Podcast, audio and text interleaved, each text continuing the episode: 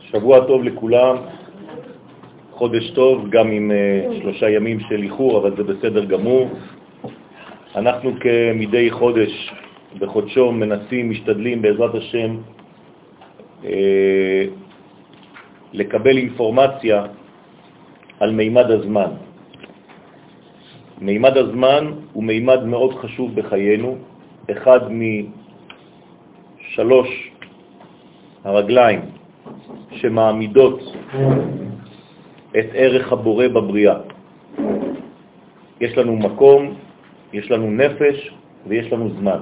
כלומר, כל העולם הזה מתבטא בשלוש מדרגות, מדרגה של זהות אנושית, של צורות חיים מגוונות, השנייה היא מימד של זמן, מתי עושים דברים, מתי לא עושים דברים, והשלישית, מקום, איפה? ואיפה לא. הדברים האלה מאוד חשובים כי בעצם הם מלווים את כל החיים שלנו, ובעצם אנחנו תמיד נמצאים בשידור משולש.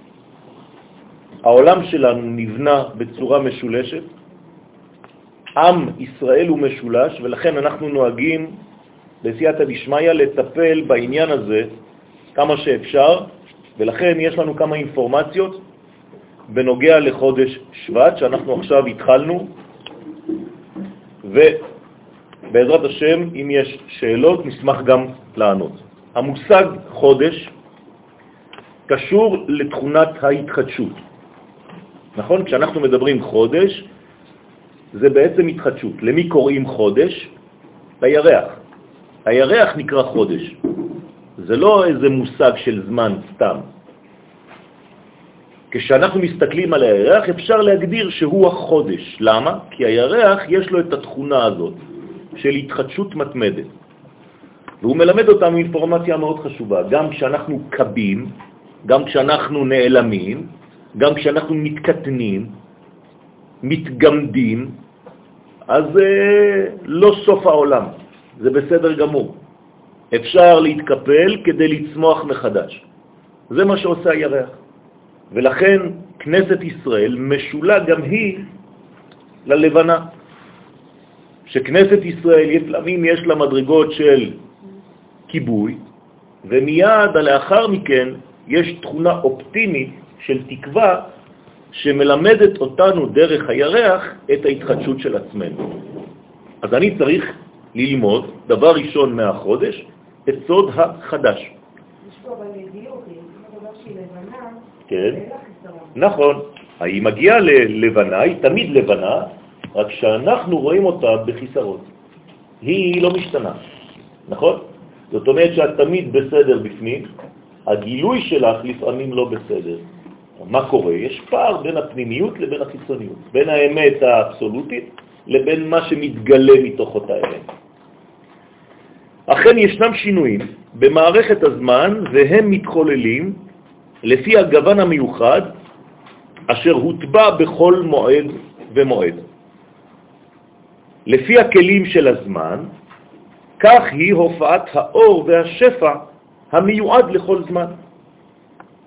הקדוש ברוך הוא מתכנן לגלות לנו דברים מהעולם העליון, דברים פנימיים, דברים חיצוניים, דברים של נפש, דברים של גוף. כל המציאות, לא רק נשמות, לא רק דברים רוחניים, הכל בא מהבורא. אין עוד מלבדו, שום דבר לא יוצא מהשליטה האלוהית על הכל. אבל זה משתנה לפי הפילטר. ואנחנו בעולם שמתחת לפילטר. הוא נותן תמיד הכל, ואנחנו מקבלים לפי הגוון והעובי של הפילטר ולפי הצבע שלו. אצלו אין שינוי, פעם הוא נותן ככה ופעם הוא נותן ככה, שלא תבינו לא נכון. זה לא שבחודש שבט הוא ייתן מנדרינה ובחודש כסלו הוא ייתן סופגניה. לא. הוא נותן תמיד הכל, אבל אנחנו, שנמצאים מתחת לפילטר, מקבלים רק לפי מה שהפילטר נותן לעבור. אז צריך לדעת בעצם איזה סוג של מסך, איזה סוג של פילטר, של סנן, יש בחודש הזה. הסנן הזה נקרא מזלות. הסנן הזה נקרא אותיות. אז יש אותיות, יש מזל, יש תכונות ששולטות בזמן המסוים הזה, שהתכונות האלה הן הפילטר. ודרך הפילטר הזה עובר בעצם תמיד אותו אור אלוהי עליון, אבל מתגלה רק חלקים לפי הפילטר של הזמן. האפשרות לקדש את הזמן הוענקה לעם ישראל. אז קיבלנו, אנחנו, מדרגה שהיא למעלה מכל הציפיות. עם ישראל שעכשיו יוצא ממצרים, קראנו את זה היום בפרשה, החודש הזה לכם. כלומר, אני נותן לכם את כוח החידוש, את כוח ההתחדשות, זה שלכם. והיא תלויה, כן, האפשרות הזאת לקדש את הזמן, כלומר אני הופך כל זמן לקדוש. עכשיו מוצאי שבת רגילה, בידי ליפול לעולם החול בלי לעשות שום מאמץ, באפשרותי לבוא ולשמוע שיעור ולקדש את הזמן בין שבע ורבע לשמונה ורבע. מה עשיתי לזמן? פשוט נתתי לו תכונה מחודשת של קודש. לכן, אותה תכונה, אותה אפשרות, תלויה בידיעתנו את הערך הסגולי המתאים לכל אחת ואחת מנקודות הזמן. כי אם אני לא יודע מה יש בזמן מיוחד, איך אני אדע לקלוט את הדברים המיוחדים לאותו זמן? קר לכם? חם מאוד, לא? אפשר להפסיק את המזגן?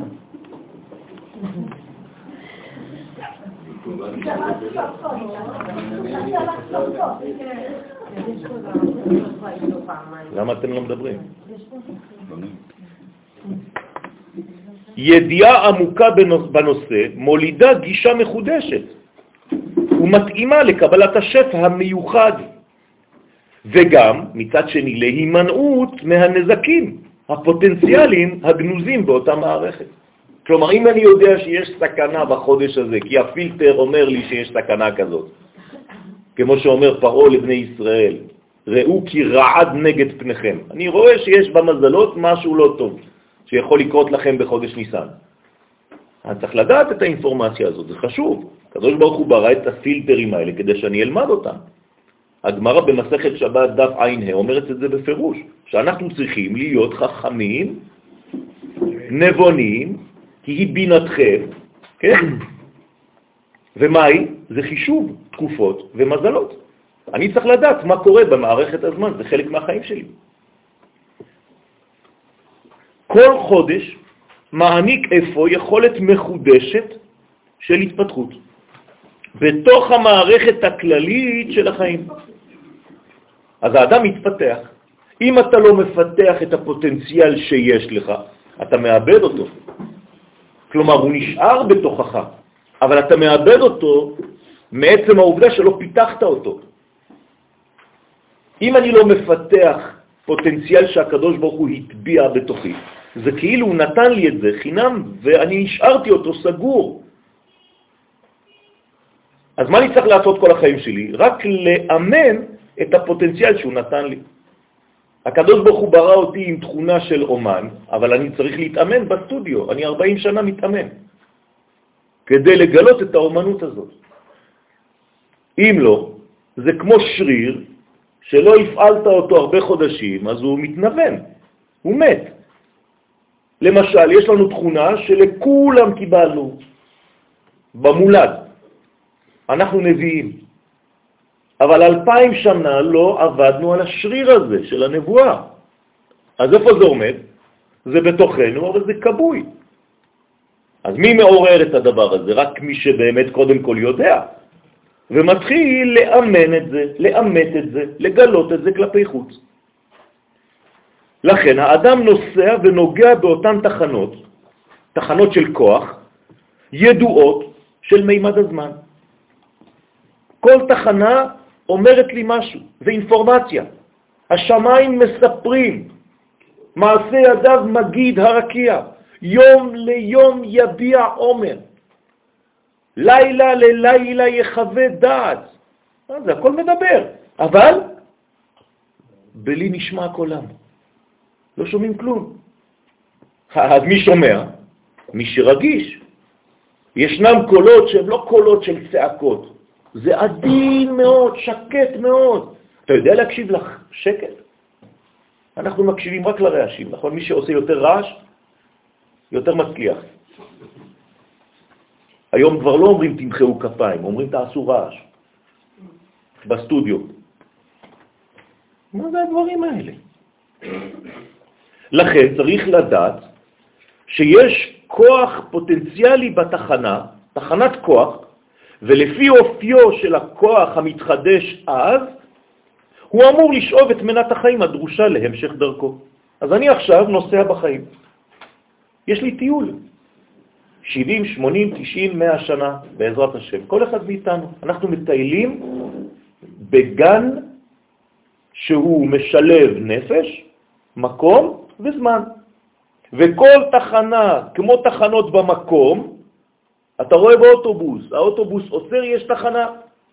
אותו דבר בזמן, רק אין לנו את האל-בלדיה, כן? אתה יודע שזה עוצר באיזשהו שמה.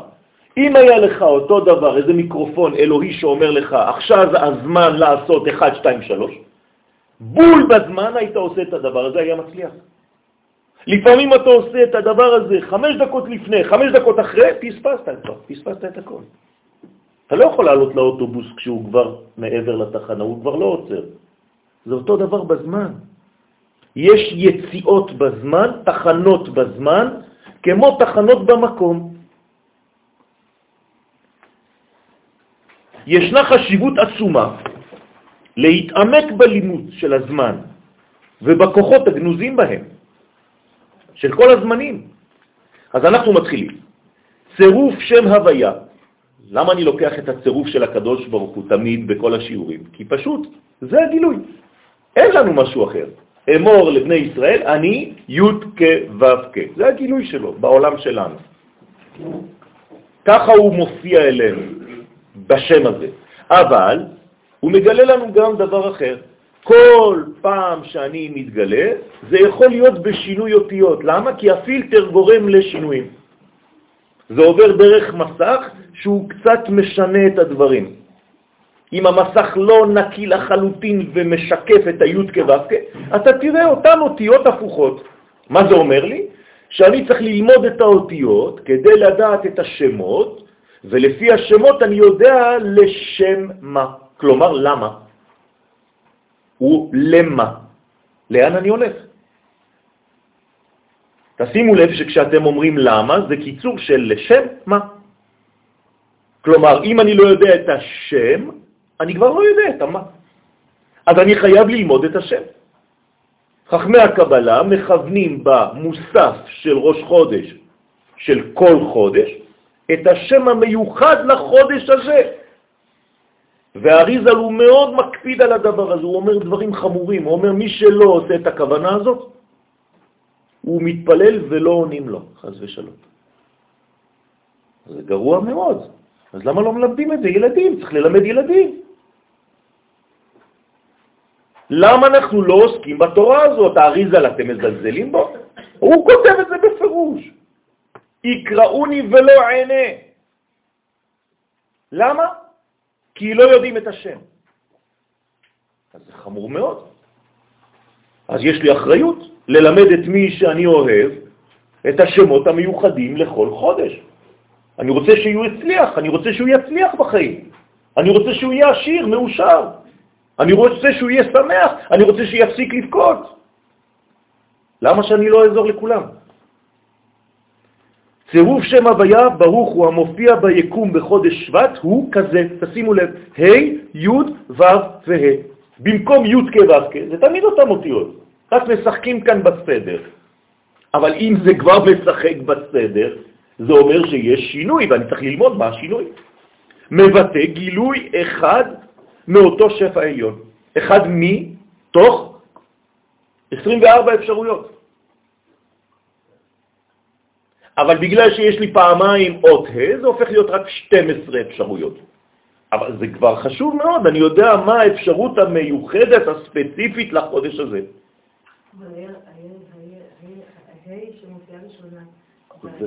זה אומנם לא אותן ה', אבל מבחינה של אה, אה, אה, מספר, זו אותה אות, לכן מבחינת מתמטית אני חייב לחלק את הצירוף לשניים. בוודאי. צירוף זה יוצא מן הפסוק בספר ויקרא, פרק כ"ז. כלומר, מאיפה יוצאים כל הצירופים? מפסוקים.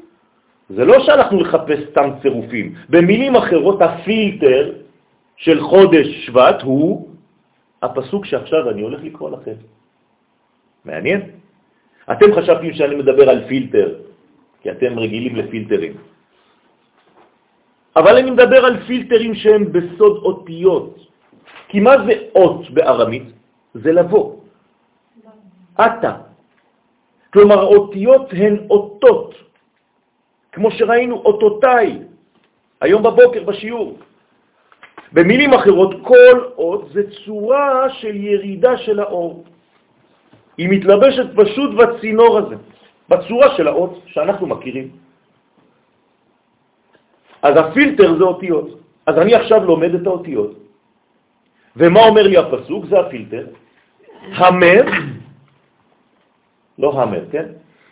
המר, כלומר יש לי כבר בחודש שבט אפשרות להמיר, לשנות, תמורה.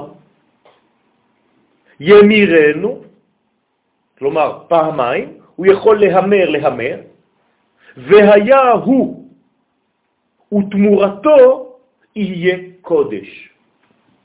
על מה מדבר הפסוק באמת? לא, על תרומות ומעשרות. עכשיו, החודש הזה אומר לי שבתרומות ובמעשרות, לא חשוב, לא ניכנס לכל הפרטים, אסור לי לקחת משנה שעברה בשביל השנה הזאת. לכל שנה יש סדר. אבל אני יכול להמיר, לשנות את הדברים במשהו אחר. למשל, אם אני רוצה לעלות לירושלים עם הרבה אוכל, במקום לעלות עם כל האוכל הזה אני צריך לקנות רכב גדול, מה אני עושה? אני הופך את כל הדבר הזה לכסף. אז סכום כסף אני יכול לשים בכיס. אני לא צריך לקחת עגלות עם כל מיני פירות וירקות וכל מיני בעלי חיים. אז זה נקרא להמיר. פסוק זה, למרות היותו עוסק בענייני מעשרות, מלמד קודם כל על פוטנציאל התמורה והשינויים המוטבעים ביסוד הזמן הזה דווקא. אינפורמציה ראשונה, בחודש שבט אפשר לשנות הכל. שבט? אה, זה בדיוק מה שאנחנו מקבלים, זה נקרא קבלה. מה זה קבלה? אבותינו קיבלו, אברהם אבינו קיבל. הוא לא הלך לחפש, זה לא איזה משהו אנושי, אני כל הזמן חוזר על הדבר הזה, התורה שלנו אינה דת כי היא לא המצאה אנושית. משה קיבל תורה מסיני, זה בא מלמעלה, אנחנו לא ביקשנו שום דבר, זה יורד עלינו. רק צריך לשמוע, רק צריך לקבל. אם אתה לא נביא, אתה לא יכול לשמוע. גם משה רבנו לא היה שומע כלום. אתם חושבים שמשה רבנו יש לו אוזניים יותר טובות משלך? לא. הוא פשוט פיתח את הסגולה הפנימית שלו להיות נביא, והוא הפך להיות נביא ולאט לאט הוא השתכלל. הוא לא היה נביא בהתחלה כמו שהוא היה בסוף. גם הנביא משתכלל, מתפתח. אז אתה אמור לשמוע את כמו שמשה רבנו שמע. אתה אמור לשמוע את מה שאברהם אבינו שמע. הזוהר אומר את זה. למי הקדוש ברוך הוא אמר לך לך? לכל אחד. לא אמר את זה לאברהם. אז מה ההבדל? שהוא שמע. ומה הוא עשה? הלך. אז למה אתה לא שומע? למה אנחנו לא שומעים כלום? כשהבטן שלך מקרקרת, חבל על הזמן, אתה שומע, נכון? מיד, פיצה, משהו, מקרר, הולך, פותח, סוגר. הנשמה שלך, גם היא מבקשת דברים. למה אתה לא שומע? למה אנחנו לא קשובים? למה איבדנו את החושים? למה החושים שלנו כהים יותר? אמרת, כי יש רעש. יפה. אז אנחנו צריכים להפוך את הרעש לשער. כן. יפה. שאל אותי אחד בדיוק לפני שבוע באשדוד, איך אנחנו יכולים לשמוע את כל השם? אמרתי לו, אתה כבר שמעת, עובדה, אתה פה. עלית לארץ, אתה שמעת, אתה לא מבין, אתה שמעת. זה לא שמישהו דיבר איתך באוזן, אתה לא משוגע. פשוט קיבלת אינפורמציה מהשופר הגדול שאומר לך, לך אל הארץ אשר אראך, אני רוצה לעשות ממך אומה. אז ההורים שלכם שמעו. הסבתות והסבתות שלכם, סבים וסבתות וסבתות שמעו. אז גם אנחנו יכולים לשמוע. אנחנו צריכים לפתח את זה. עכשיו שאנחנו פה, זה לא נגמר הסיפור. גם פה צריך ללכת אל ארץ אשר אראך, יותר גבוהה בפנימיות. ישנה דרישה פנימית המציעה לאדם להמיר, זה מה שמציעים לנו. עכשיו תעשה מה שאתה רוצה. הקדוש ברוך הוא אומר, בזמן הזה יש לך חודש שלם שאתה יכול להמיר את צורת הרע לטוב. כמובן, אנחנו לא הולכים לכיוון ההפוך, כן? אם לא, אנחנו משוגעים. אנחנו רוצים שהרע יהפוך לטוב, לא ההפך. במה? בשומרו את הכוח המניע הפנימי עד אשר ישוב אל זהותו המקורית. תשימו לב מה אומר הפסוק, והיה הוא. מה זה והיה הוא? בינתיים הוא לא הוא, הוא איבד את הזהות שלו. אז אומרים לך בחודש שבט, אם אתה תעשה עבודה רצינית, אתה תהיה אתה. אתה תהיה עצמך. כלומר, אין חודש בשנה שיש לו כוח כזה להיות אני. איזה יופי. זה נותן לי עבודה רצינית עכשיו, אני יכול לגלות את יואל. סוף סוף חודש אחד בשנה. אבל אם אני לא יודע את האינפורמציה הזאת, לא היית בא לשיעור, אז אתה בפייק ניוז במקום בפייסבוק. והיה הוא, החזרה לגילוי הזהות מולידה שמחה. מה זה והיה? לשון שמחה, נכון? למדנו בכל מקום. כל פעם שכתוב בתורה והיה, זה לשון שמחה. אז מתי אתה שמח? כשאתה בעצמך, אתה בעצמך. כלומר, כשאתה חוזר לזהות שלך. כלומר, כשאתה חוזר לעצמיות שלך, לעצמאות שלך. השתחררת ממצרים. אין שמחה יותר גדולה מלהיות עני. אין שמחה גדולה יותר מהסרת הספקות. זה אותו דבר. כי אני, אני. אני ודאי על חיי, אני ודאי על מעשיי, אני ודאי על מה שאני עושה. אם אני שואל אותך מה אתה עושה בחיים ואתה אומר לי אני לא יודע, תשמע, אני לא יודע. זה מחלה. לכן ה"והיה" הזה, זה גם שם הוויה, י' כ' ו' כ'. הוא גם שייך לחודש בשנה, אבל זה שיעור אחר. אבל הוא אומר לי, והיה הוא. ברגע שאתה, אתה, אתה שמח, בגלל ששינית משהו. כיוון שמדובר בגאולת הנפש, המוציאה לפועל את כל הניצוצות שהיו עד כה גנוזים בעומק הגלות של אותו אדם. לא רק במצרים, גם בתוכנו, אנחנו מלאים גלויות. אדם שלא מסוגל להתבטא, אדם שלא מסוגל לפתוח את עצמו, לא מסוגל לדבר, אדם שהוא חנוק מבפנים, הוא מרגיש שיש לו כוחות והוא לא מצליח לבטא אותם. האדם הזה במצרים. אז בחודש הזה יש לנו פוטנציאל. הנה אינפורמציה חשובה לחיים, רבותיי. לפי זה נראה כי חודש שבט מסוגל להופעת הייעוד האישי המתאים לכל אחד ואחד. כלומר, זה חודש של גאולה. ולא סתם אומרים לנו חכמים, מה הסימן הכי גדול לגאולה? שארץ ישראל נותנת הפירות בעין יפה. עכשיו אנחנו הולכים לחגוג את ט"ו בשבט בזמן הזה. למה? כי מה זה הפירות? זה ביטוי להצלחה. כשיש לך פירות יפים בעין יפה, כלומר בנדיבות, לא בצמצום, בקמצנות, עם עין פקוחה, עם עין טובה, זה אומר שיש ברכה במה שאתה עושה. אתה רואה פירות. גם זה עוד פעם מחלה אחרת. אבל כל הדבר הזה צריך לפתח אותו. אמרתי לכם פעם ברמז, נכון? פיתחת שקי, תעזרני שמחה. לכל אחד מאיתנו יש שק. הוא בא לעולם עם שק. מה יש בתוך השק? כל הפוטנציאל. אתה מפתח אותו, פיתחת, תעזרני שמחה, יש לך שמחה. אתה לא פיתחת את הפוטנציאלים שלך, אתה כל הזמן סובל. כי אתה חי חיים של מישהו אחר, אתה לא חי את החיים שלך. אתם יודעים כמה אנשים חיים חיים של מישהו אחר? זה כאילו שיש לך מזוודות של מישהו אחר. כל החיים שלך אתה עם המזוודה הזאת. אתה לא יכול לפתוח אותה, היא לא שלך. אתה לא גנב.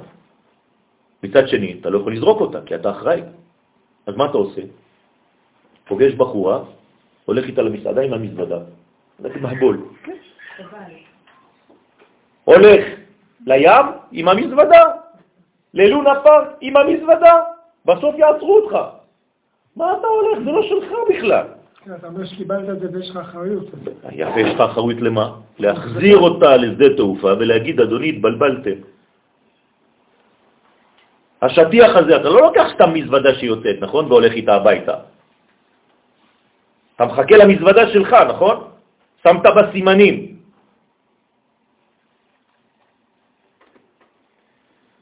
חודש זה מעורר באדם את כוח הלעיטה. עכשיו זה בנפש, יש תכונה מיוחדת. מה זה לעיטה? לבלוע בלי ללעוז. בלי בירור. זאת אומרת שיש עכשיו תנועה שיכולה להיות מאוד מסוכנת, שבגלל מה שאמרתי לכם עכשיו, אתם רוצים רק לאכול מהר, בלי ללעוס את הדבר הזה, לאט לאט. לא, תביא, אני רוצה לבלוע. הקשור ביסודו לעשו, על עיתני, ככה אומר עשו, נכון? לא אומר תן לי לאכול. עשו לא לועס, הוא רק בולע. על עיתני נא. לא. לא, לא, לא, לא, זה נזיד עדשים, זה לא המרק שאתה חושב היום. יעל, תשני את התפריט. אוכלים את זה, לא שותים מרק, אוכלים מרק. לפי פשט הדברים, מדובר כאן בצורך לתקן את אופן האכילה שלנו. עכשיו, אני לא מדבר רק על האכילה במסעדה, אני מדבר על האכילה, על האינפורמציה שאני נותן לך, איך אתה אוכל אותה. אתם מקבלים אינפורמציה השכם והערב, כל היום. אתה פותח רדיו, אינפורמציות. אתה פותח טלוויזיה, אינפורמציות. אתה הולך, אינפורמציות, אינפורמציות, אינפורמציות. כמה אנחנו אוכלים כבר? מה אתה יכול לאכול מכל זה? תיזהר. אתה שומע דברים, בא, חוזר על אותם דברים כאילו זה כבר אמת. אתה עשית בירור? לא. זה נקרא הלעיתנינה. לא שמעתי כלום, לא יודע מי זה, אמר לי משהו, אני כבר הולך להגיד אותו לחבר שלי. ככה אתם עושים בפייסבוק, נכון? מקבלים איזה משהו, לא, לא בודקים בכלל, מיד שולחים. לאיזה עשר אלף אנשים. תדמיינו לעצמכם איזה כוח זה יכול להיות הרס. תקראו את מה ששולחים לכם, ריבונו של עולם. אם אתה לא מסכים עם מה שנאמר פה, איך תחזיר את הגלגל אחורה? הרב, ואם אני שומע ממך שיעור, אז אני צריך ללעוס אותו. בוודאי, ולעשות- בוודאי, אני לא הקדוש ברוך הוא. אתה צריך לקחת את השיעור שלי.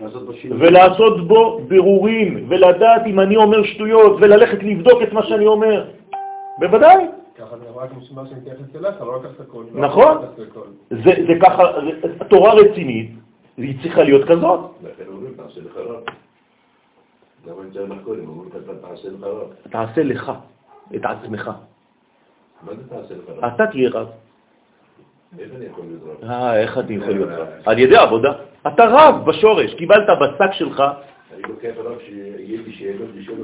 אבל אתה צריך להיות הרב הזה. למה אתה צריך לשאול שאלות את הרב? למה אתה לא יודע את התשובות? כי אני לא. יפה. כלומר, יש לך טעות של חוסר לימוד. גם לי. זאת הבעיה שלנו. אז אני נסמך על מי? על מישהו. עושה את העבודה במקומי. תגיד לי, זה רציני?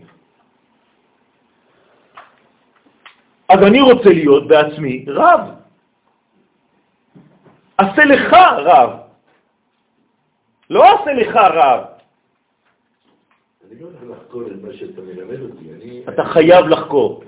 שומע ומפנים את מה שהרב אומר. אם זה מתאים לנפש שלך, ואם אתה מרגיש שזה טוב, ואתה רואה שזה טוב, אתה עושה בכל זאת ברור. יכול להיות שמה שאני אומר פה לא מתאים במאה אחוז. טוב לי, טוב לי, יתאים לי, זה עניין, אם מתחשק לי, אוקיי. סבבה לי. לא יש, מתחשק יש לי, הרבה אפשרויות לקלוט או לא לקלוט. מה, אני כבר קניתי אותך? שמעת רק שיעור אחד שלי הבוקר. זהו? אהבתי. אהבת? טוב, ברוך השם, אז נזכה לראות אותך עכשיו.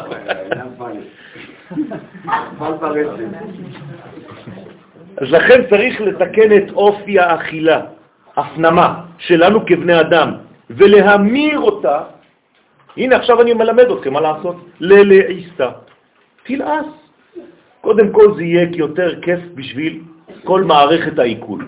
אתה לא מכניס לה אוכל בפנים, מסכן שם, צריך כל העבודה בפנים בתוך הבטן, אתה כל, כל ארבע שעות כבר לא יכול לתפקד. למה? כי אנחנו לא לועסים. ואתה גם מדבר כל הזמן כשאתה אוכל, אז מה אתה עושה? זמן עם האוכל אתה מכניס מלא אוויר, יש לך מלא גזים, אתה כבר לא יודע איפה להתחבא. אתה זה הבן אדם הזה. אכלת אוויר, אכלת אוכל, מה אכלת? ואותו דבר, ואתה אוכל ורואה טלוויזיה, ואתה אוכל ועם האינטרנט, ואתה אוכל ועם המכשיר, אז איפה אתה? מה אכלת בכלל? אכלת את הקציצות שלך עם הפרצוף של אבו מאזן, שראית עכשיו בחדשות, שבכלל אסור לראות אותו, כי כתוב. כרגע אני אוכל את מה שאתה מוכר. ברוך השם. אבל אתה מבין שצריך בירור. במקום הלעיטה הנזכרת. בליית המאכלים ללא לעיסה מספקת אינה מאפשרת בירור מעמיק של הניצוצות הגנוזים במאכלים. אני הוגן איתכם. יכולתי להיות גורו ולהגיד לכם, תשתקו כל מה שאני אומר לכם ולהפחיד אתכם. יש אנשים שמפחידים. אם אתה לא תעשה עכשיו מה שאני אומר לך, חז ושלום יהיה לך. מה זה הדבר הזה? אני שומע, אנשים ככה. מי שלא קם עכשיו לרקוד, יהיה חולה כל השנה. מסכנים, אנשים מסכנים, קמים, עושים איזו תנועה קטנה כדי... מה זה, מה זה הדבר הזה? אבל האריזל היה אומר, לא... לא נכון, אף פעם הוא לא אמר דבר כזה. לא. לא, הוא אומר לי שאם אתה לא לומד את התורה, את השמות, כי זאת המצווה, אז זה גורם למערכת שסוגרת, זה לא עונש. אתה מפספס את עצמך, כי אתה לא יודע את הדרכים. זה לא נכון. אם את עכשיו קנית רכב, קנינו רכב לאיזה מחבול מתל אביב, עלה לירושלים על הילוך אחד. בירושלים באו לקחת את הרכב, הכל נשרף. כל הדרך הוא היה... הוא מתקשר, אומר לי, זה רעש. אומר לו, מה זה רעש? אותו דבר, מה את רוצה? הליטה מאפיינת בליעה שאין בה מעצורים. זה בולמוס. והיא מורה על רצון לקבל מופרז ומקולקל. אתה לא יודע לקבל כמו שצריך, במינון הנכון. רק תביאו, תביאו, תביאו, כמו כלב. התיקון בחודש שבט נעשה בהפיכת המנגנון לרצון להשפיע, והוא סוד ההמתנה הגנוזה בלעיסה. ולכן אנחנו לומדים מחדש לאכול. מתי? בסדר ט"ו בשבט. כלומר, מה עושים בסדר ט"ו בשבט? תרפיה של אכילה. אתה יכול לאכול בקטנה ולכוון. אם אתה עושה את הסדר עם מישהו שיודע, אתה תראה שתוך עשר דקות אתה כבר לא רעב. אתה שבע ממה? מכלום. זית, רימון קטן. כן. למה? כי עשית כוונות. אמרתי לכם את זה בשיעור אחר. בגלל שאנחנו לא מכוונים בזמן האכילה מה שצריך לכוון, אז אנחנו אוכלים הרבה חומר, וזה לא אף פעם לא מספק. אם היינו אוכלים אנרגיה של החומר, היינו אוכלים אפילו קצת.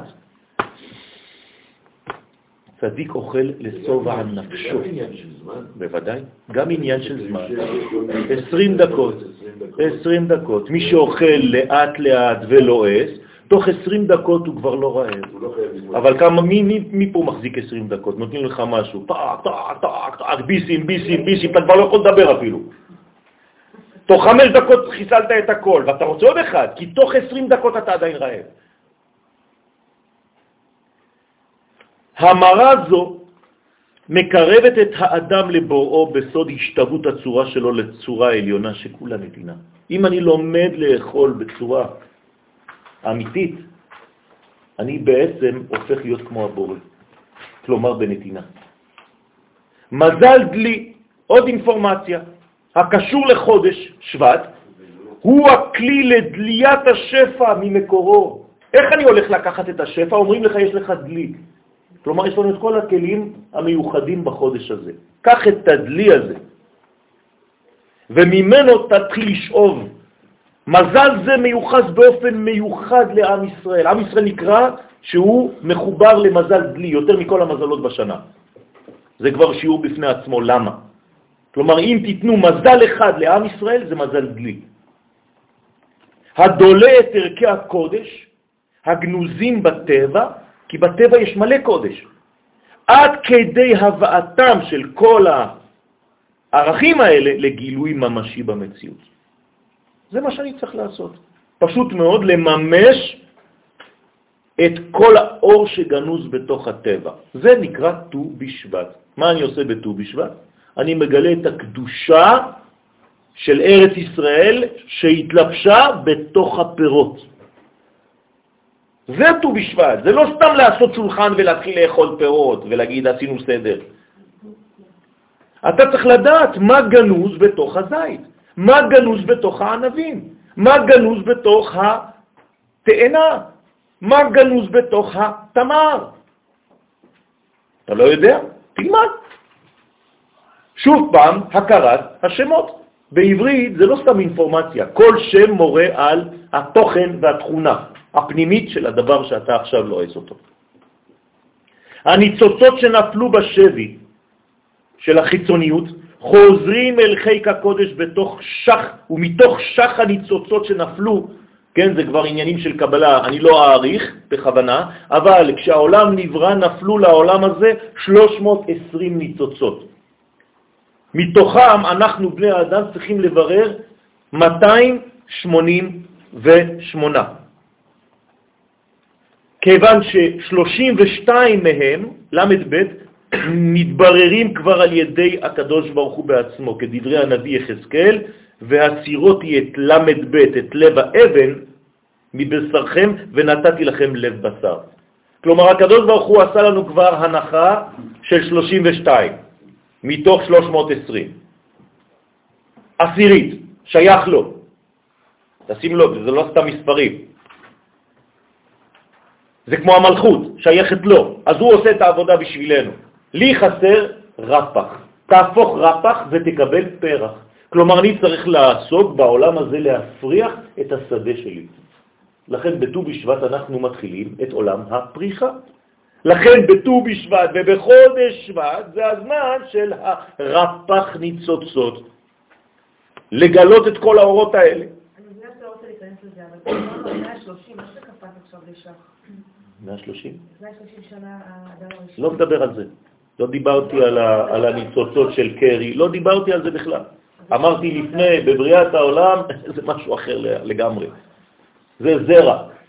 פה זה ניצוצות שנפלו בזמן קדום יותר מהאדם הראשון, בכלל לא קשור. חודש שבט ניחן ביכולת לחדש את הצמיחה בעולם. אני, לא רק השדה שלי, לא רק הגינה שלי, אני צריך לצמוח. תנובת הארץ מתחילה סדר חדש והאדמה פורחת בסוף רפח. זה הסוד. האדמה של מי? שלי. אתם יודעים מה זה האדמה באדם? זה הרצון לישון כל הזמן. אתה כל הזמן רוצה להיות בתכונה, בתנוחה אופקית, עצלנות, כבד, כל הזמן. רק אתה רואה מיטה, העיניים שלך ככה, כן? סוד זה מורה על נקודת מפנה בלוח הזמנים. אתם יכולים לראות תלמידים בכיתות, לאט לאט הם נכנסים, כמו פקס. בסוף הוא כולו, אתה רואה רק את הראש.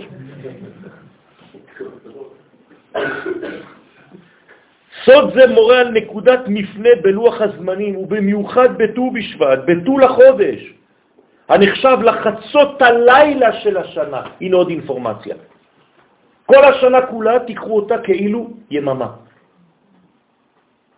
החצות לילה של השנה זה ט"ו בשבט, בול, בלילה הזה. מי יודע את האינפורמציות האלה? רק עם ישראל. למה? כי קיבלנו את המפתח של הזמן. אתם יודעים איזה מתנה זו? כמה מיליארדים של שנים צריך לעבוד כדי לקבל אינפורמציה כזאת? איך תמצא אותה בכלל? זה בא מלמעלה. וכמה הלילה הוא שישה חודשים? כל השנה כולה זה כמו 12 שעות של חורף ו-12 שעות של קיץ. ואנחנו עכשיו... בול.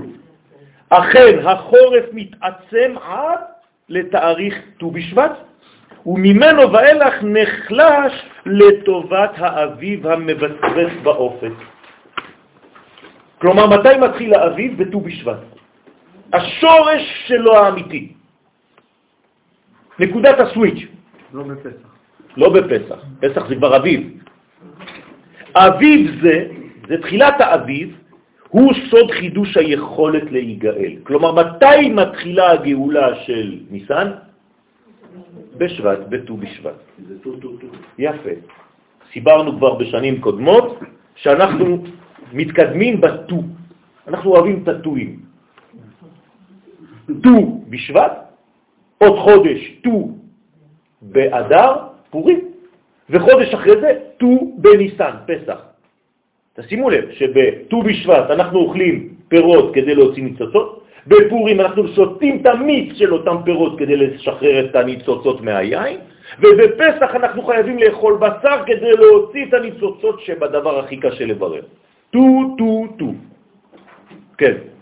זה מעניין במחלוקת שהחלק השני של השנה זה דווקא באב וגם שנה זה היה בסדר. נכון, זה אותו עניין. כלומר, זה אותו עניין של מה קורה שם. פירי. הרי מה המצווה של האדם עם האישה? פירו ורבו. מה זה פירו?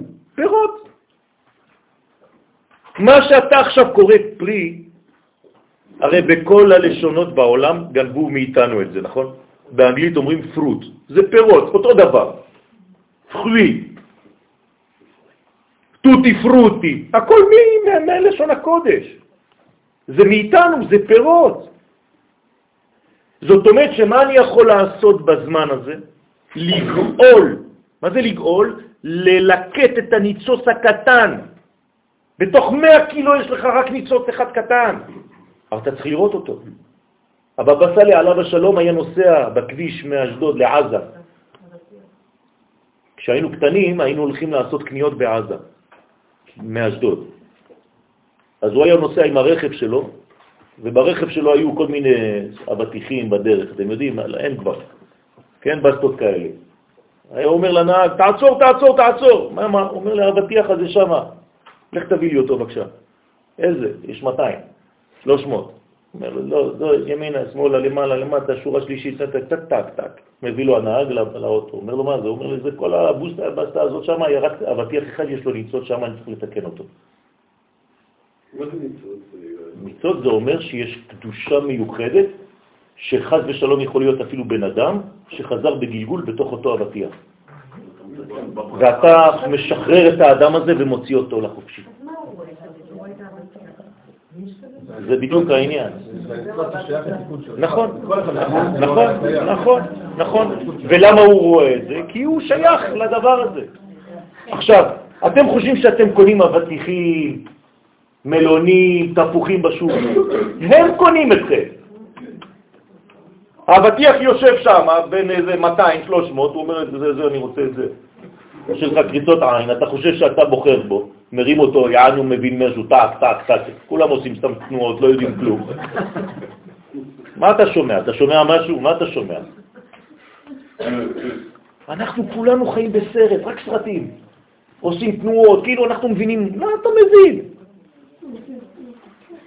להיגאל בכל תחומי החיים, זה מה שאנחנו צריכים. תפסיקו לשקר לעצמכם ולחיים. אנחנו צריכים להפסיק להתחפש למי שאנחנו לא. אל תנסו להיות דומים למי שאתם לא, תהיו אתם. זה חשוב מאוד בחיים. על עניין זה כיוון דוד המלך עליו השלום באומרו בתהילים חצות לילה אקום. מה זה חצות לילה אקום? לא רק שהוא היה קם כל חצות לילה, אבל הוא כיוון להתעורר מחדש מתי? בט"ו בשבט. להודות לך על משפטי צדקך. דוד המלך ידע את הסוד הזה. דוד המלך היה מקובל, גדול מאוד. נקודת האור מפציעה דווקא בשיאו של החושך, והיא התקווה המתחדשת בחודש שבט בעולם. במילים אחרות, אני חייב לקרוא את מכת החושך בחודש שבט. את מכת בכורות בחודש שבט. את יציאת מצרים בחודש שבט. אתם יודעים שבחודש שבט אנחנו מדברים בתורה על יציאת מצרים? אתם לא מבינים שיש פה בעיה? אין בעיה. כי הגאולה האמיתית ממצרים היא הולכת בט"ו בשבט.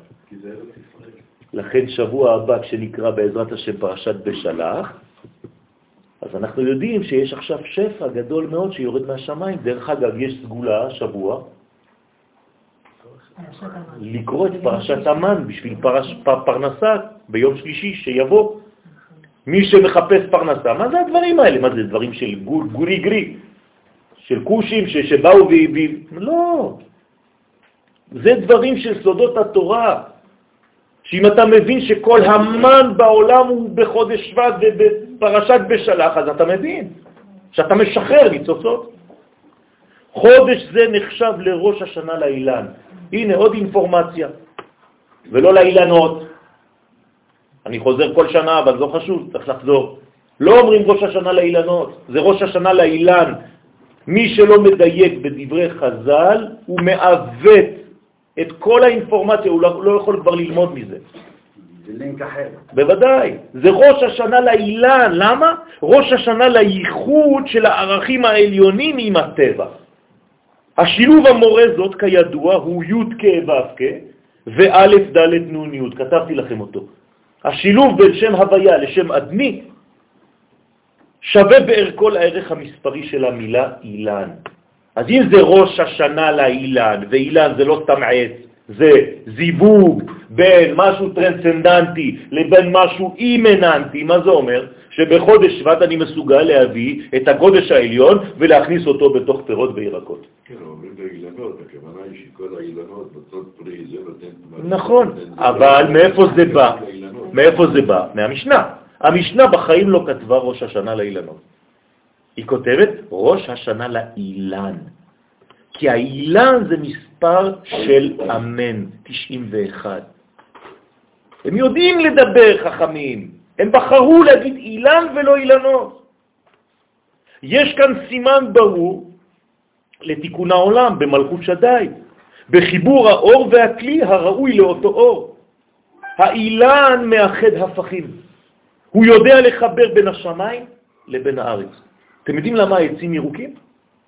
כי הצבע הירוק זה לא רק בגלל הכלורופיל, זה בגלל שהצבע הירוק בקבלה זה תפארת, והתפארת היא בדיוק בין השמיים לבין הארץ, כמו העץ. העץ הוא תקוע בארץ, אבל הוא עולה לשמיים. לא רק זה, הוא יונק את המים שטבעם לרדת, המים חודרים פנימה, והוא מושך אותם כלפי מעלה, כלומר הוא יש לו אפשרות להפוך את הטבע של המים. אתם יודעים איזה כוח יש לזה? המרה. כדי להעלותם אליו, והוא גם יודע למשוך את האור של השמש שיסודה באש, שהאש דווקא הפוך נוטה לעלות. ומה הוא עושה לה? מושך אותה כלפי מעלה. מה זה הדבר הזה? איזה כוח יש לעץ הזה? העץ זה לא העץ בלבד, כי האדם עץ השדה. גם אנחנו יכולים לעשות את זה. רק העץ יש לו טבע והוא עושה את זה בלי לחשוב פעמיים. אנחנו חושבים, ברגע שאתה מתחיל לחשוב, אתה כבר נפלת. יש דבור. ראיתם פעם דבור? הכנפיים של הדבור, מבחינה מדעית, לא יכולות לשאת את הדבור. הכנפיים קטנות מדי בשביל הדבור. אז אני שואל אתכם, איך הוא עף? לא, הוא פשוט לא יודע. אם הוא היה יודע, הוא היה מתחיל לחשוב. בחיים הוא לא היה עף. זה בדיוק מה שקורה לנו. אנחנו אמורים לעוף. אנחנו פשוט כל הזמן בחשבונות שלנו, כאילו אני יודע, לא הבנתי, אז זה לא טוב. קיבלנו את זה כדי לעבוד ולבוא לשיעור כדי ללמוד שזה אפשרי. שזה לא טוב. שזה לא טוב להיות כזה, להיות חושב. יותר מדי. אתה צריך קודם כל לחיות ולחשוב איך להוציא את החיים שלך לפועל, אבל לא לחבל בכל דבר.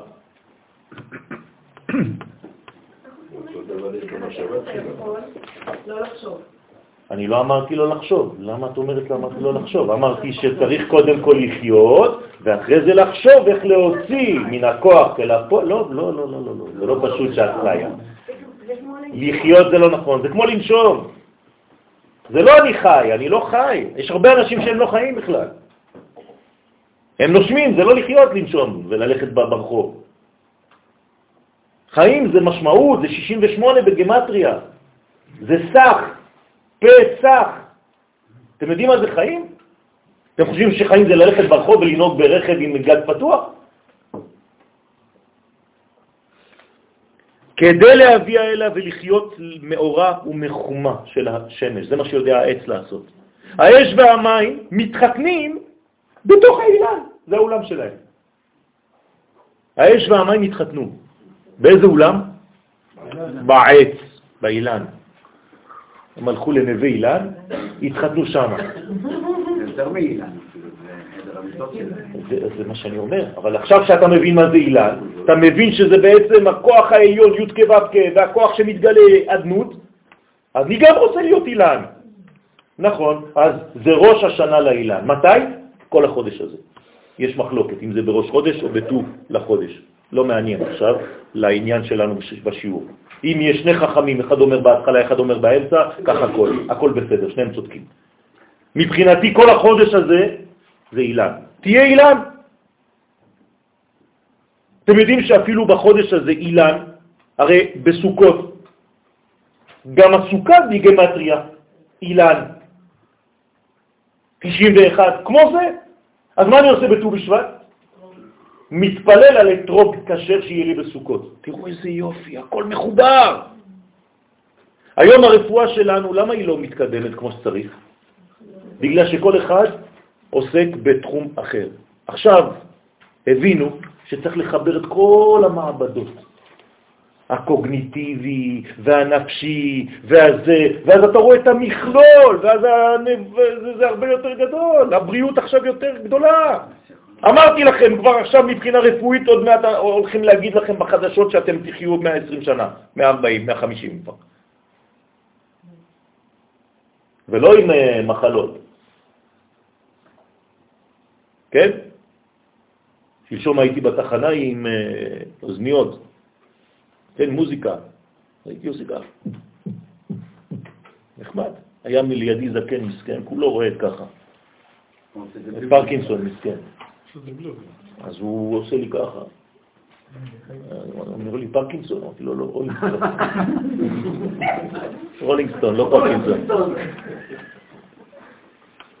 האש והמים מתחתנים באילן, מבלי לבטל האחד את השני, ובזה גנוזה הבחירה העמוקה ביותר של החיים. האילן הוא אפוא סוד המרת הכוחות שהתלבשו בלבושים צועים והחזרתם לתחום הקודש. רבותיי, כל מה שקורה לנו בחיים זה רק בשביל הלבושים שלנו.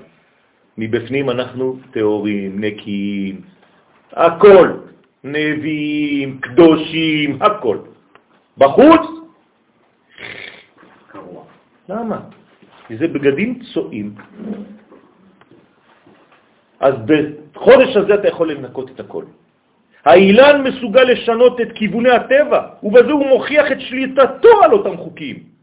כוח זה ניתן לאילן מן הייחוד שהוא מהווה בין שם הוויה לבין שם אדני. האדם מכונה עץ השדה, ויש לו אפשרות להשתמש באותו כוח בדיוק כדי להשליט את ערכי הנצח, י' על הטבע שלנו, א', ד', נ', י'. חיבור זה הוא המפתח לשינוי מן הרצון לקבל לעצמו לרצון לקבל על מנת להשפיע. המר רצון וקבל צינור. פשוט מאוד. להולכת אור השם בעולם, כך אומר הזוהר. אז בחודש הזה אנחנו הופכים להיות צינורות בעזרת השם.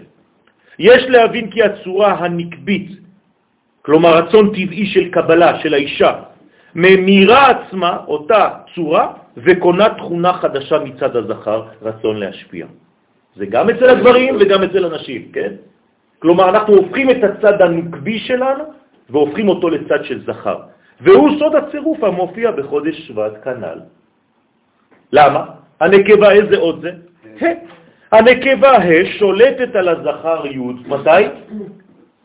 בשתי האותיות הראשונות, כלומר בשני השבועות הראשונים של החודש. הנקבה שולטת, שולטת על הזכר. מה זה אומר? שהרצון לקבל שלי, האגואיזם שלי שולט על הרצון שלי להשפיע. אז אני צריך לעשות סדר. מתי עושים סדר? ט"ו בשבט. מה זה ט"ו בשבט? בול, אמצע החודש. ואז מה זה האותיות האחרות? ו' וה'. הזכר שולט על הנקבה. התחלנו את החודש בשליטת הנקבה על הזכר, ובט"ו בשבט אנחנו עושים תיקון מיד, ומשליטים את הזכר על הנקבה בחיים שלנו. כן, שלא תיפגענה נשים, אנחנו מדברים כאן על רצון לקבל ורצון להשפיע. תכונה. תכונה. אז בתחילת החודש הה שולטת על היוד, בט"ו בשבט חוזר הסדר הנכון בסוד ו' וה'. לא בכדי מגלים חכמי הסוד, כי חציו הראשון של החודש נמצא בסימן של דין. הנה, שני השבועות האלה זה דינים, והוא משתנה בחציו השני לרחמים. אז לא לפחד. מה זה דין? דין זה לא רק דברים רעים, זה לתת גבולות לכל מה שאתה עושה בחיים שלך. תסדר את הגבולות שלך, ובעזרת השם עוד שבועיים, בט"ו בשבט, בערב, יום שלישי הבא, אתה כבר בסדר. האות השולטת בחודש שבט, עוד אינפורמציה, היא האות צדיק, המיוחסת למזל דלי. כלומר, איך הקדוש ברוך הוא ברא את המזל הזה? דרך האות צדיק. מי מגלה לי את זה? אברהם אבינו. איך הוא קיבל את זה? קבלה. בגוף האדם מצוין הקורקבן כמתאים לאות הזאת. והוא מלמד על המשך תחינת המזון כדי לברר את הניצוצות בזמן האכילה. מה שהתחלתי עם הפה ממשיך למטה, וזה האות צדיק. שבט, עכשיו עוד אינפורמציה, שבט אשר בולט בחודש זה, שהיה מבורך בזיתים ובשמן המופק מהם, סימן לאושר, נכון? מאשר שמנה לחמו. זאת אומרת שיש בחודש הזה עניין של שמן, של ברכה, של חוכמה. חודש שבט מיוחד לפוריות ולהצלחה גם בתחום העסקים, בביזנס. החודש הזה מיוחד לעם ישראל. כוכב שבתאי, שוב אינפורמציה, הוא המיוחס לחודש שבט. כוכב זה משדר התבוננות לצורך תיקון. כוכב שבתאי ממונה על מידת הדין והגבורה. זה, זה, זה, זה מזל, זה כוכב מאוד מאוד לא פשוט. דווקא בזמן שליטתו בעולם של המזל הזה, של הכוכב הזה, באו המכות הקשות ביותר על מצרים. ברד הרבה חושך ומכת בכורות, כל זה היה תחת שליטת שבתאי. זה אומר ששבתאי זה כמו שבת, שהקדוש ברוך הוא מסוגל להשבית את כל הכוחות שמפריעים לזמן הגאולה ולתהליך הגאולה. במילים אחרות, אם אני משתמש בכוכב הזה, אני יכול להשבית את כל מה שמפריע ליואל, מפריע מלשון פרעה. פרעה זה רק הפרעה. נכון? פרעה זה להפריע. אני משבית את פרעה, ולא רק שהוא נותן לי לצאת, כלומר לשחרר את היואל האמיתי, אלא הוא אומר לי, תברך גם אותי. ובסופו של דבר הוא הופך להיות גם צדיק, אני צריך לברך אותו עכשיו. אתם מבינים שכל זה זה לא קריאה בתורה, זה אנחנו? לכן כל המכות על מצרים, זה היה דווקא בחודש שבט. במילים אחרות, מה זה שבט? זה כמו שבט. תרועם בשבט ברזל. אני יכול להרביץ לחלקים הלא נכונים כדי לשחרר מהם את הניצוצות, כמו שאני מכה על השטיח, כבר לא עושים את זה היום. כשהיינו קטנים, כל אחד היה מוציא את השטיח במרפסת, זה פאף, פאף, פאף, כן. אז זה מה שאני צריך לעשות, כדי להוציא את הניצוצות. שם יהיה יוצא הזבל, אצלנו יוצא הטוב. בכוכב זה בולטת ביותר תכונת השביתה מן החומר. רק מתוך הזבל יוצא הטוב? מה? רק מתוך השומות האלה של פרעה, של הזבל יוצא הטוב? כן, כי, כי, כי הוא גנב אותם, כי הוא חכם. למה נקרא יצר הרע מלך זקן, אבל הוא כסיל? יש לו הרבה הרבה הרבה ניסיון כבר, הוא הוא, לפני שהיצר הטוב בכלל מופיע, הוא כבר יש לו experience. אז הוא זקן כבר, אבל הוא טמבל, הוא כסיל. אני, אני צריך להביא לו איזה נער, ילד קטן וחכם, שזה היצר הטוב, כדי לשלוט. זה העניין. ההכרה הזאת במקומות האלה היא מאוד חשובה. בוודאי. אני, למה את יוצאת מהשירותים חוץ מן הכבוד ואת מברכת ברכה? מה עשית בשירותים? הוסט את כל מה שלא טוב, נכון? כלומר, את מתרוקנת מדבר שהוא שלילי לגוף שלך לאותה שעה, ואסור לשמור את זה אפילו בגוף. הלכתית. זה אומר שבעצם אנחנו מתנקים. כשאני הולך לזרוק זבל, עכשיו זרקתי פח זבל לפני שבאתי, אני צריך לכוון. כשאני שם את השקית בתוך הפח, אני מכוון. תודה רבה, הקדוש ברוך הוא, על כל הזבל הזה, יש חמש קילו, שנתת לי לעשות ברורים מתוך 200 קילו שיצאתי מרמי לוי. מה אתם חושבים? זה, זה, זה ברורים. בוודאי, בוודאי. כתוב, מהשפוט ירים אביון. אז כשאני זורק את הזבל, קודם כל לא זורקים אותו ככה באיזה זלזול, מרחוק מהאוטו, אלא צריך לכבד אותו, זה היה על השולחן שלי, הקדוש ברוך הוא נתת לי את כל השפע הזה, שילמתי על זה, כדי לזרוק חצי. לא חרם? לא, עכשיו אני... 80 אחוז הלך. עכשיו אני אשמח לזרוק את זה. איווה, כמו שאתה שמח ללכת לשירותים. זה אותו דבר. אני לא צריך בכלל, אבל שיהיה זבל. לא צריך להיות. יפה. זה בתנאי שאתה אוכל כמו שצריך. בזמן המדבר לא היו הולכים לשירותים. טעמו של העץ כטעם הפרי. לא היו הולכים, כי לא היה צריך לעשות שום דבר. זה נקרא לחם אבירים, לחם שנבלע בכל האיברים. אז בני ישראל כבר עצמם, הם עצמם פחדו, הם אמרו, איך אפשר? הקדוש ברוך הוא רק מכניסים ולא מוציאים? אמר להם, כלום. אמר להם, זה לא ברורים, אתם לא צריכים עכשיו. אתם במדרגה אחרת. אחרי זה, כשנכנסים לארץ ישראל, מתחילים הבירורים האמיתיים.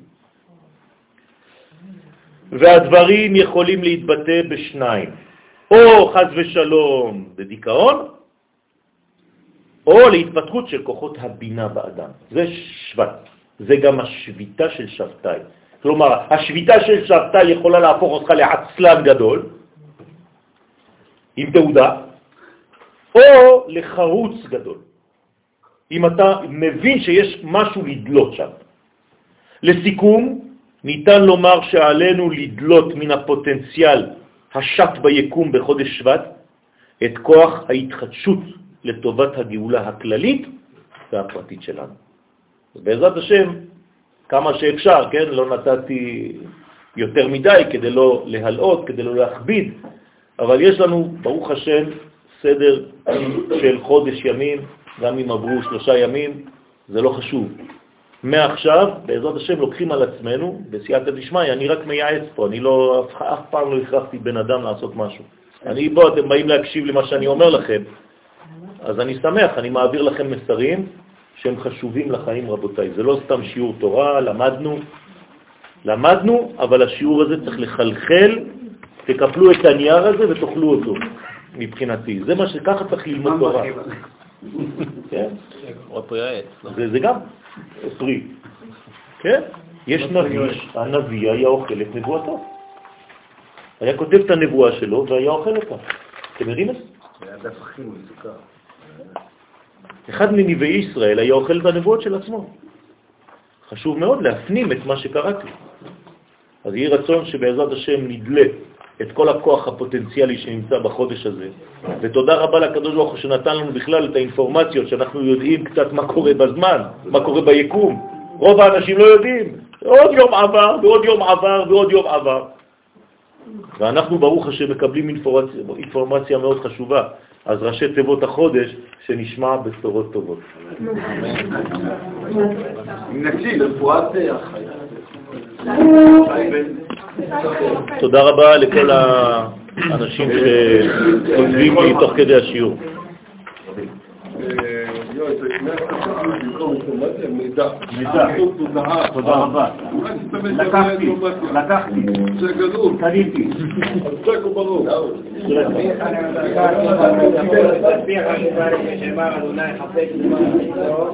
יקדים תורה ויעדים, יתגדל ויתקדש ורבה, אלמן יורם יהודה ועמדים חוזר לעצמם וכנראה ויקרא בשם, וחי אהוד ובמון ועד לכל ארץ ישראל,